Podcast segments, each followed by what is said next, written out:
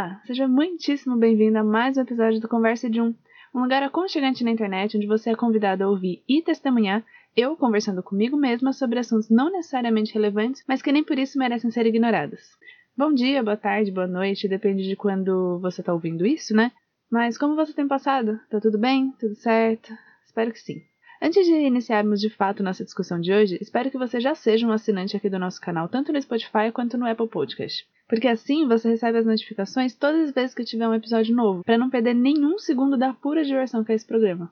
Bom, Outra coisa que eu gostaria muito que você fizesse assim que terminar de ouvir isso, ou enquanto ouve, se você é daqueles um olho no peixe outro no gato, é checar a campanha no Catarse que eu tenho cabeçando junto com a minha melhor amiga para a produção de um novo clipe pro Dro. O Dro é um músico independente da região da BC Paulista que lançou um EP incrível mês passado chamado Meu Coração é Meu Veleiro Meu Guia. Você pode nos ajudar doando qualquer valor ou adquirindo uma das recompensas incríveis que a gente fez pro projeto. Eu vou deixar o link do projeto aqui na descrição desse episódio, e eu espero muito que você possa nos ajudar, pelo menos compartilhando o projeto com seus amigos, ok? Agora sim, dados os avisos prévios de coisas importantíssimas como ajudar a cultura nacional a crescer, podemos iniciar a grande discussão sobre o assunto nem tão relevante que eu escolhi para o episódio de hoje. Ah, e antes que eu me esqueça, eu estou gravando esse programa antes do resultado das eleições dos Estados Unidos. Eu não sei quem ganhou, e até o meu momento de agora, que é diferente do seu momento de agora, matematicamente os dois candidatos são capazes de vencer. Então, não falaremos sobre isso nesse episódio e provavelmente não falaremos sobre isso em nenhum episódio, porque eu não me sinto confortável para falar sobre política internacional que é como meu amigo Hugo concluiu de maneira admirável no Twitter essa semana. Até o jogo do bicho faz mais sentido do que as eleições americanas. Agora sim, podemos voltar à nossa programação normal. Bom, vocês já devem ter uma pequena noção do que eu venho discutir aqui hoje, porque lá no Insta eu abri uma caixinha de perguntas para saber o que vocês têm a dizer sobre rotina. Inclusive, muitas pessoas vieram me questionar porque na minha pergunta eu relacionei rotina com coisa de fascista. Mas, gente, era meme, não se preocupem, era só um meme, tá? Não era de verdade, ok? Mas enfim, esclarecido esse mal entendido entre piada do Instagram e do Twitter, podemos voltar ao nosso assunto. Esse assunto começou a rondar minha cabeça há um bom tempo, mais especificamente há umas 10 horas atrás, quando eu decidi fazer uma conta no Medium. Para quem não sabe, o Medium é uma espécie de rede social focada na galera que gosta de textão. O povo que escreve, que gosta da falsa sensação de publicar um texto em um jornal ou revista, mas não tem os contatos ou capacidade para tal e tem na plataforma uma maneira de não depender da análise crítica de um editor para publicar suas coisas. Por um ponto de vista anarquista, para quem simpatiza, é uma rede bem anarquista, já que você está mandando o editor, uma figura de poder aqui, para casa do caralho e fazendo o que bem entende da forma que bem entende. O médium é como se você entrasse numa festa onde as pessoas não estivessem conversando, mas sim cada um estivesse fazendo o próprio longo monólogo em voz alta. É bem esquisito às vezes. Brincadeiras à parte, o médium é uma rede social para escritores entusiastas da literatura que tem ali uma ferramenta para botar as respectivas caras no sol, sem ser o amigo chato do Facebook ou dos stories textão no Instagram. Eu sei que eu fui bem cínica na apresentação do site, mas eu tenho que reconhecer que é uma plataforma muito interessante. Não só porque eu pessoalmente flerto com o anarquismo em partes por achar que seria de fino humor ver o mundo pegando fogo sem nenhum poder maior para culpar, mas porque há muita coisa boa ali dentro. Porém, como já pressupõe a palavra rede social, há também um mar de desgraça que, em meu breve período como usuária, se sobressaiu como um grande acervo de textos coach. Sabe, aqueles textos bem 10 passos para fazer seu primeiro milhão, como ter um dia mais produtivo, por dentro da rotina das pessoas mais bem-sucedidas do mundo, e assim vai. Foi aí que eu comecei a pensar nessa questão da rotina. O que de fato é uma rotina e por que ela é tão importante para nós? Ou melhor, por que damos tanta importância para ela como se ela fosse capaz de resolver todos os problemas do mundo? A questão é, que como eu sou a pessoa que sou, passei muito tempo da minha vida tentando entender essa tal de rotina. Todo mundo diz que você tem que ter uma rotina para ser uma pessoa organizada, para ser isso, para ser aquilo. E antes fosse apenas o fato de ter uma rotina, mas a grande discussão torno desse assunto é sempre sobre ter a rotina perfeita, que automaticamente pressupõe que existe uma única rotina que funcionará para todos e te garantirá um certo sucesso na vida.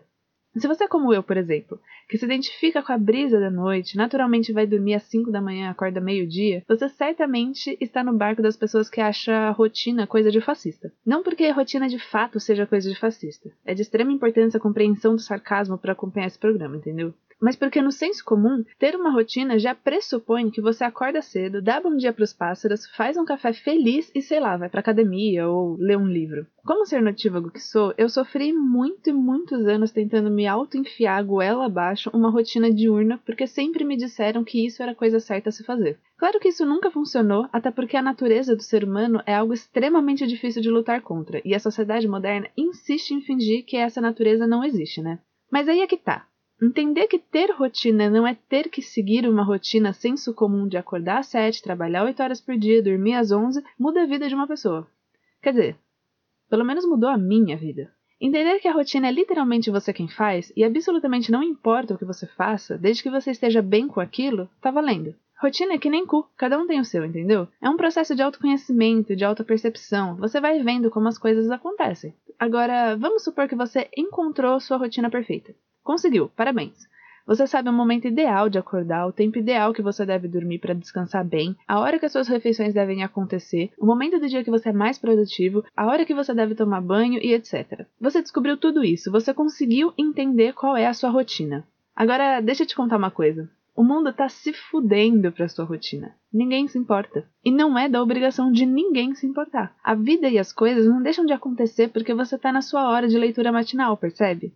E é isso que torna o processo de ter uma rotina extremamente complicado. Ouso dizer até que é quase impossível um cidadão comum como eu e você termos uma rotina. E é isso que me deixa puta quando eu vejo essas chamadas de tenha uma rotina de sucesso, siga a rotina das pessoas mais ricas do mundo.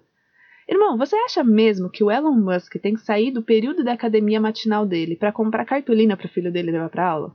Você consegue ver o Bill Gates tendo um ataque de pânico na frente do computador que ele mesmo criou, porque o Photoshop não está respondendo e ele precisa entregar uma arte que não está pronta para um cliente em menos de duas horas? Você acha que a Kylie Jenner tem que passar uma hora limpando os lençóis e a cama dela logo cedo porque a menstruação dela vazou durante a noite?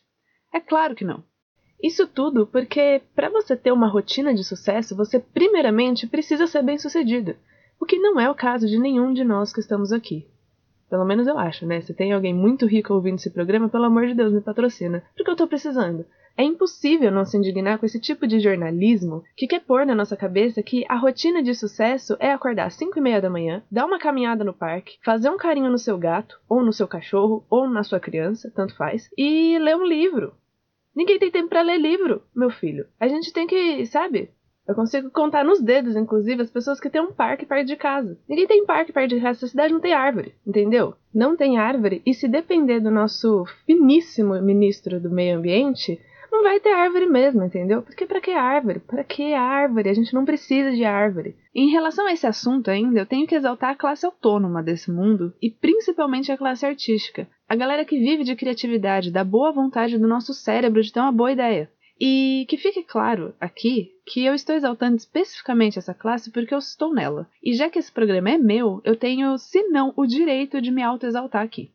Mas agora você já parou para pensar o quanto é complexo você administrar uma rotina, sendo que a sua criatividade é a forma que você tem para ganhar dinheiro? Criatividade não é fritar pastel, meu filho. Você precisa, assim, ó, de inspiração. Você precisa estar no momento certo. Você precisa tirar aquela arte ou aquele qualquer coisa que você esteja fazendo criativamente de algum lugar. Mesmo para fazer esse podcast, eu preciso estar num determinado estado de espírito para conseguir sentar e escrever o roteiro. Essa semana, por exemplo, eu tinha programado para escrever esse roteiro ontem. Eu não escrevi o roteiro ontem, eu escrevi o roteiro hoje, estou gravando hoje, eu vou ter que editar hoje e fazer tudo isso correndo, porque amanhã eu tenho outras coisas para fazer. Mas ontem eu não consegui porque eu tava com sono. E eu passei o dia inteiro morrendo de sono e não consegui escrever. Ou seja, é muito difícil ter uma rotina. Às vezes você começa ali escrevendo, sei lá, 4 horas da tarde e fala: Ah, eu vou escrever só durante uma horinha. Mas aí você vê que você tá empolgado. Quando você vai ver no relógio de novo, é tipo três e meia da manhã e você já perdeu seu horário de dormir, ou seja, no dia seguinte você não vai conseguir acordar no horário que você queria acordar para conseguir ter uma rotina de sucesso. É uma confusão. Ou seja, é muito difícil ter uma rotina, principalmente se você é uma pessoa comum, ou seja, seu pai não é rico, nem você, nem seu cônjuge, e você ainda por cima é artista. Mas bom, esse lance da rotina e do artista acho que dá até um outro podcast, né? Tem bastante coisa para falar sobre isso. Como exatamente você concilia a sua carreira de artista com uma rotina? Como você lida com o processo criativo? Como você pode ter uma rotina trabalhando com coisas tão voláteis e tão sensíveis? Bom, acho que eu vou deixar esse assunto para o próximo episódio, porque agora que eu percebi que isso tem muito material para discussão. E outra coisa também que eu acho bem importante da gente pontuar aqui, inclusive isso me ocorreu devido a uma das respostas que eu recebi lá no Instagram quando eu abri aquela caixinha de perguntas, que é: a rotina não é estática. A gente não começa com uma rotina e vai com ela pro resto da vida, porque aquela é a rotina ideal. A rotina muda, assim como nós mudamos, assim como nós evoluímos, e a vida muda, o mundo muda e as coisas andam para frente, às vezes para trás, mas a ideia é que ande para frente. Isso é uma coisa muito interessante também, porque eu recebi lá no meu Insta uma menina falando que ela tem rotina e ela gosta muito de rotina, mas que ultimamente a rotina dela tem deixado ela com muito sono. E isso acontece bastante comigo também, porque eu pessoalmente tenho rotina também. Acho que todo mundo, no fim das contas, tem uma certa rotina. Mas, de vez em quando, é bem isso, assim. Tem semanas que ela não funciona. Tem semanas que eu tenho que me adaptar, tem semanas que eu falo, cara, eu preciso acordar mais tarde e dormir mais tarde, porque eu tô funcionando melhor de madrugada. E como eu disse mais cedo, ainda aqui nesse episódio, descobrir a sua própria rotina é um processo de autopercepção, de autoconhecimento. E você tem que se auto-perceber e se autoconhecer o suficiente para entender que você muda o tempo inteiro. E às vezes de uma semana para outra você precisa encontrar uma nova rotina, porque aquela rotina que você tinha antes não está fazendo mais tanto sentido ou não está funcionando da mesma forma que funcionava. E aí eu queria também deixar uma pergunta aqui que vocês podem me responder em qualquer uma das minhas redes sociais. Vocês têm essa alteração de rotina ou a rotina de vocês é uma coisa extremamente estática? Não estática no sentido de ser monótona e você faz exatamente as mesmas coisas todos os dias. Mas vocês mudam a rotina de vocês? Vocês conseguem perceber que de vez em quando vocês precisam dormir mais, de vez em quando vocês precisam dormir menos, de vez em quando vocês precisam passar mais tempo estudando, ou lendo, ou fazendo qualquer outra coisa, e vocês têm essa percepção e essa sensibilidade de alterar a própria rotina para que ela realmente seja útil e te sirva para muito mais do que simplesmente te enganar de que você vai ter um sucesso só porque está acordando às 5 e meia da manhã? Nossa, isso ficou uma pergunta muito complexa. Calma, eu vou tentar explicar de uma forma melhor. A pergunta é: vocês alteram a própria rotina de acordo com o que vocês estão sentindo ou vocês se forçam em uma rotina pré-estabelecida por qualquer motivo que seja? Outra coisa que também circunda bastante esse assunto da rotina é a questão da produtividade, né? Parece que a gente está sempre atrás de uma rotina para que nós sejamos mais produtivos, e não necessariamente para que a gente seja mais feliz ou esteja mais saudável de alguma forma. Isso é uma coisa que tem me incomodado nos últimos tempos. A pressão de produzir. Eu sei que todos nós precisamos ganhar dinheiro, que nós temos nossas contas para pagar e a gente realmente precisa pagar elas. Mas essa necessidade de estar sempre fazendo alguma coisa, estar sempre em busca de algo que melhore a sua produtividade e não necessariamente a sua qualidade de vida, é algo impossível de não se questionar. Principalmente se você é um profissional autônomo, ou se você é uma pessoa que trabalha com criatividade, que é o meio que eu naturalmente sei falar mais porque eu faço parte dele, você já deve ter tido uma grande crise em relação a achar que você não está produzindo o suficiente. Ou se sentir culpado porque você está tirando um tempo para descansar ou porque você não está trabalhando 8 horas por dia. A gente já pode começar esse assunto, inclusive, falando que trabalhar 8 horas por dia é uma coisa que não faz o menor sentido. Eu sei que tem muitas pessoas que são mais velhas e que estão no mercado de trabalho há muito mais tempo do que eu, e provavelmente vão achar essa constatação um absurdo do que eu tô falando. Eu não sei exatamente o que aconteceu principalmente nas últimas décadas, que o capitalismo chegou à conclusão de que quanto mais horas de, de trabalho você trabalha, mais você produz.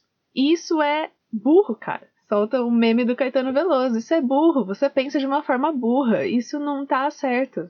Claro que tudo isso está mudando, e principalmente com a questão do Covid, que a gente está tendo que se render ao home office, é óbvio que tudo isso está mudando e eu espero que toda essa situação realmente traga uma mudança no mercado de trabalho e que as empresas e os contratantes entendam que a gente não precisa estar num escritório oito horas por dia para conseguir trabalhar.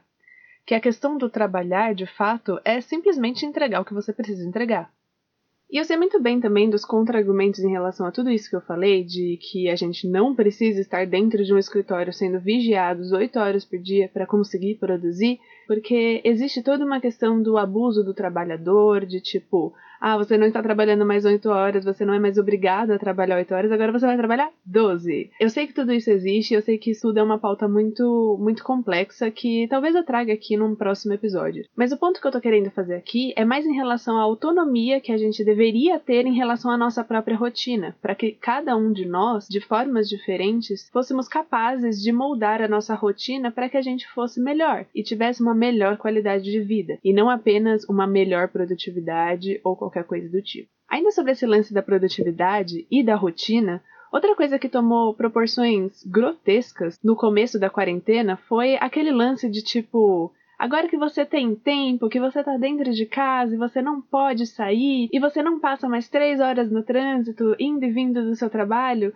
agora você tem que ser três vezes mais produtivo. E sinceramente, eu não sei nem por onde começar a querer estrangular cada pessoa que começou a divulgar esse tipo de mensagem nas redes sociais, pressionando quem já estava pressionado a produzir ainda mais como se não tivesse uma pandemia no mundo e tivesse milhões de pessoas morrendo todos os dias. Ou seja, o capitalismo tá tudo errado.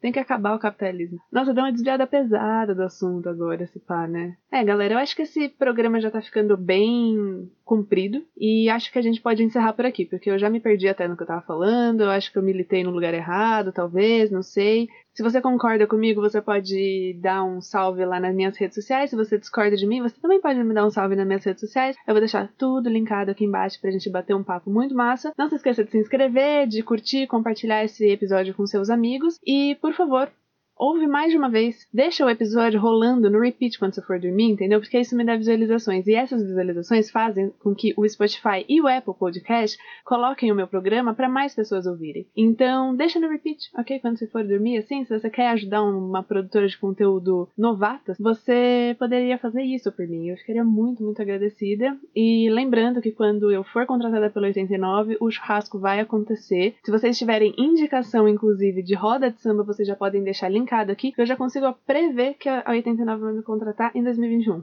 Ai, meu Deus, a gente se ilude. Enfim, meus pedacinhos de coco. Coco a fruta mesmo, não coco merda, pelo amor de Deus. Espero que vocês tenham curtido esse episódio e se curtiram, por favor compartilhar com pelo menos 3 pessoas nos próximos 10 minutos para você ter sorte em 2021. Ah, e vá agora apoiar o nosso projeto no Catarse. Não esquece, ok? Um grandíssimo high five em cada um de vocês e muito obrigada por me acompanhar. Beijão!